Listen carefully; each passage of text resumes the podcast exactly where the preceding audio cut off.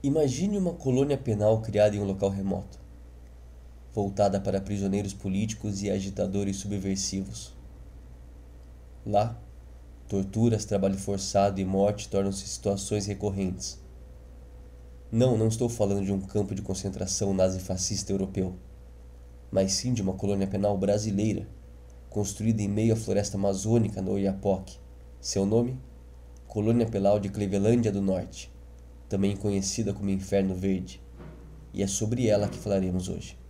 Eu sou Luiz Pierotti e este é o podcast do Caos Cultural.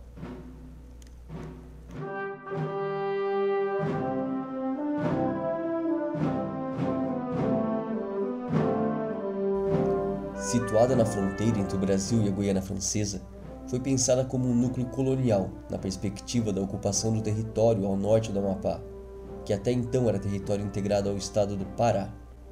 Inaugurada em 1922, fora batizada em homenagem ao presidente americano Grover Cleveland, sendo um reflexo da conjuntura política nacional e internacional da repressão ao anarquismo e ao comunismo.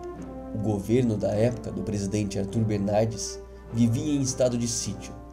Centenas de presos amontoavam-se em navios aportados em espécies de cárcere provisório o Inferno Verde então surgiu como uma alternativa perfeita. Isolar os presos políticos em Mata Virgem tornou-se a melhor hipótese, uma vez que nenhum Estado aceitava o recebimento desses ditos subversivos.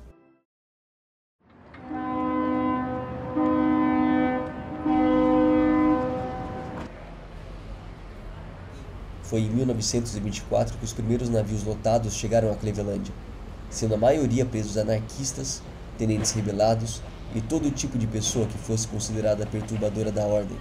Essas foram submetidas a duras condições de sobrevivência, torturas, violências policiais, trabalhos forçados e fome. Ou seja, o Inferno Verde era, na verdade, um enorme campo de concentração no coração da mata. Domingos Passos, Biófilo Panclasta, Antônio Alves da Costa, Antônio Salgado da Cunha, Nicolau Parado, Domingos Brás, Nino Martins, e outros nomes de importantes líderes sindicalistas foram enviados para o Inferno Verde.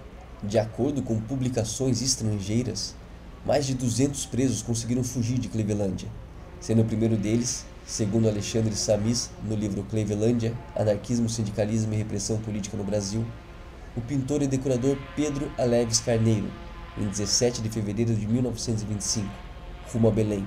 As fugas normalmente se faziam pela Guiana e, especialmente, por St. George.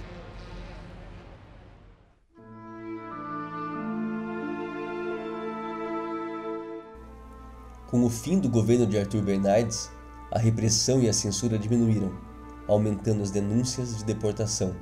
O Inferno Verde funcionou durante dois anos, até 1926, e suas informações oficiais nunca foram divulgadas pelo Exército.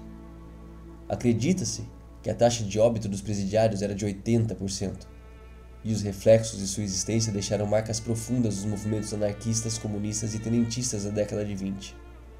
Alguns consideram a existência da colônia penal de Clevelândia do Norte um dos principais fatores da desestruturação desses movimentos.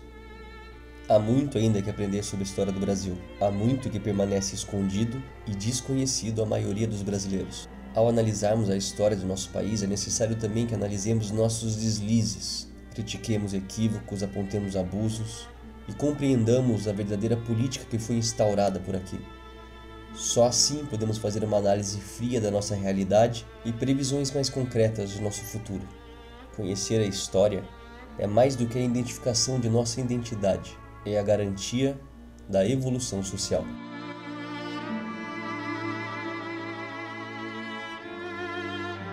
Se você gostou desse tema, eu te convido a visitar nosso site www.caoscultural.com.br Lá estarão disponíveis mais informações e links para artigos que tratam de Clevelândia do Norte.